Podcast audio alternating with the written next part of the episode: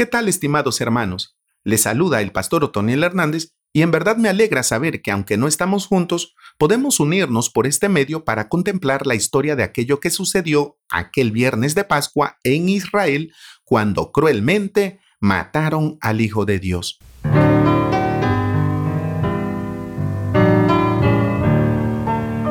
Debe usted saber que, antes de esto, la noche del jueves, después que el Señor comió la cena de la Pascua con sus discípulos e instituyó la Santa Cena, Él estuvo orando en el huerto de Getsemaní, donde fue arrestado como a un malhechor y fue llevado ante Anás, Caifás y el Sanedrín, quienes, a través de juicios totalmente ilegales y con testigos falsos, lo condenaron a muerte por blasfemia, pero como a ellos no les era permitido matar a sus reos, lo llevaron ante Pilato acusándolo de sedición contra el imperio romano y pidiendo que fuese crucificado. Dicho esto, vamos ahora a considerar en la exposición de este tema tres cosas que tienen que ver con la muerte de nuestro Señor Jesucristo. Lo primero es que la manera en que murió el Hijo de Dios fue por demás cruel, ya que la crucifixión era un instrumento de muerte, pero también de tortura.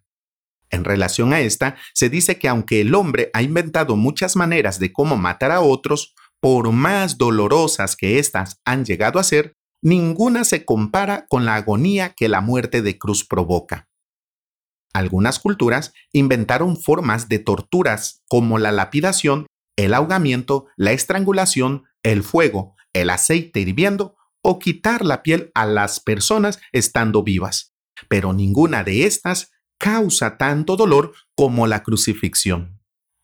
Bien, el imperio romano aplicaba esta clase de castigo a personas que se levantaban en contra de su autoridad, a los esclavos, a los soldados que desertaban o a quienes consideraban criaturas inferiores además que a los peores criminales. Pues bien, entérese que los efectos de esta clase de tortura eran realmente devastadores.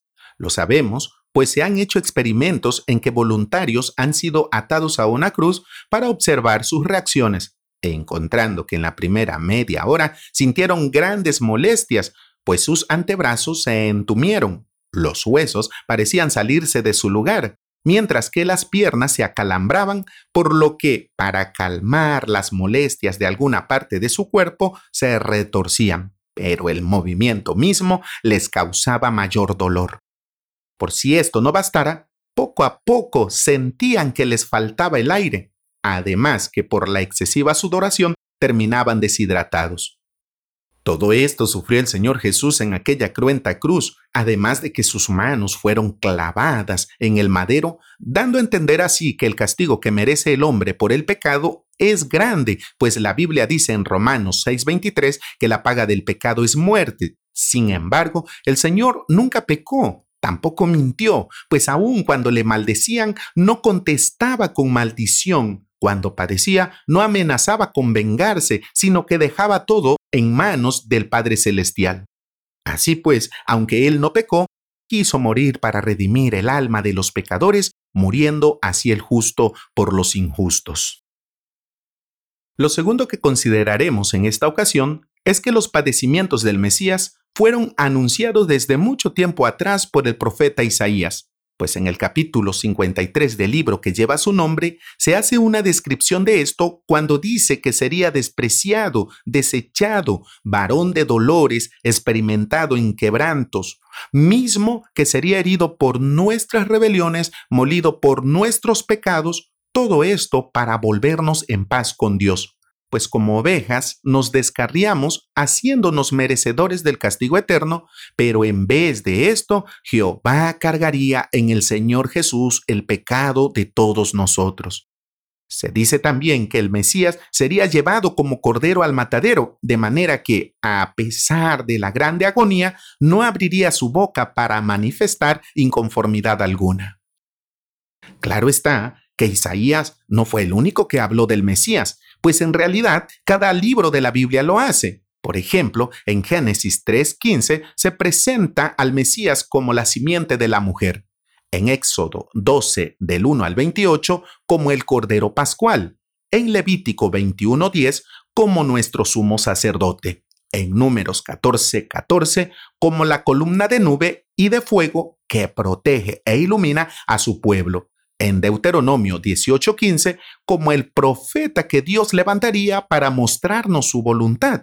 En Josué 6:25, como el capitán de nuestra salvación. Y así sucesivamente, cada libro nos habla del Hijo de Dios, quien murió por darnos salvación. Ahora, el anuncio del profeta Isaías se cumplió en aquella semana que estamos contemplando en que Israel celebraba su Pascua, de manera que el plan que Dios trazó para que uno muriera por el pecado de muchos se llevó a cabo sin demora alguna. Cabe aquí mencionar que en este plan Dios contempló que convenía que un pontífice santo, inocente, limpio, apartado de los pecadores y hecho más sublime que los cielos, que no tiene necesidad cada día, como los otros sacerdotes, de ofrecer primero sacrificio por sus pecados y luego por los del pueblo, se ofreciera a sí mismo una sola vez en sacrificio por nuestros pecados. Todo esto se cumplió en Jesucristo, pues Él fue ese sumo sacerdote que hizo el sacrificio de nuestra paz, pero a la vez el sacrificio fue el mismo. Lo tercero que consideraremos, a manera de conclusión, es que la muerte del Hijo de Dios fue necesaria para nuestro bien, pues era necesario que uno muriera para satisfacer las demandas de la justicia de Dios. Esto significa que nadie más podía agradar a Dios como lo hizo el Señor Jesús. La razón de esto es que el hombre común es pecador desde su nacimiento y como tal todo lo que toca lo contamina de pecado también. La depravación del hombre es tal que, por más bueno que éste parezca, lo cierto es que sus pensamientos, sentimientos, decisiones y acciones están plagados de mal. Solo Jesús fue santo, solo el Hijo de Dios estuvo libre de las corrupciones de la naturaleza humana. Solo Él podía hacer ese sacrificio por el perdón de nuestras iniquidades. Él ahora está en la mejor disposición de perdonar los pecados, salvar de la ira venidera y dar vida eterna a todo aquel que por la fe le confiese como su único y suficiente Salvador. La salvación, pues, está al alcance de todos, pero solo se aplica a los que creen, pues la Escritura dice en Romanos 10, 9 y 10 que si confesares con tu boca al Señor Jesús y creyeres en tu corazón que Dios le levantó de los muertos, serás salvo. Pues con el corazón se cree para justicia, mas con la boca se hace confesión para salud.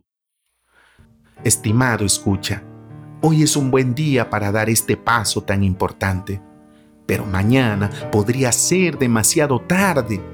Reconozca que ha ofendido a Dios, acepte que es un pecador que merece la justa condenación del Creador, pero crea en que el Hijo de Dios se ofreció a sí mismo como una ofrenda para volvernos en paz con Dios, de manera que Él, el Hijo de Dios, nuestro Mesías, Jesucristo, nuestro Salvador, es un regalo de Dios a la humanidad para que ésta sea salva.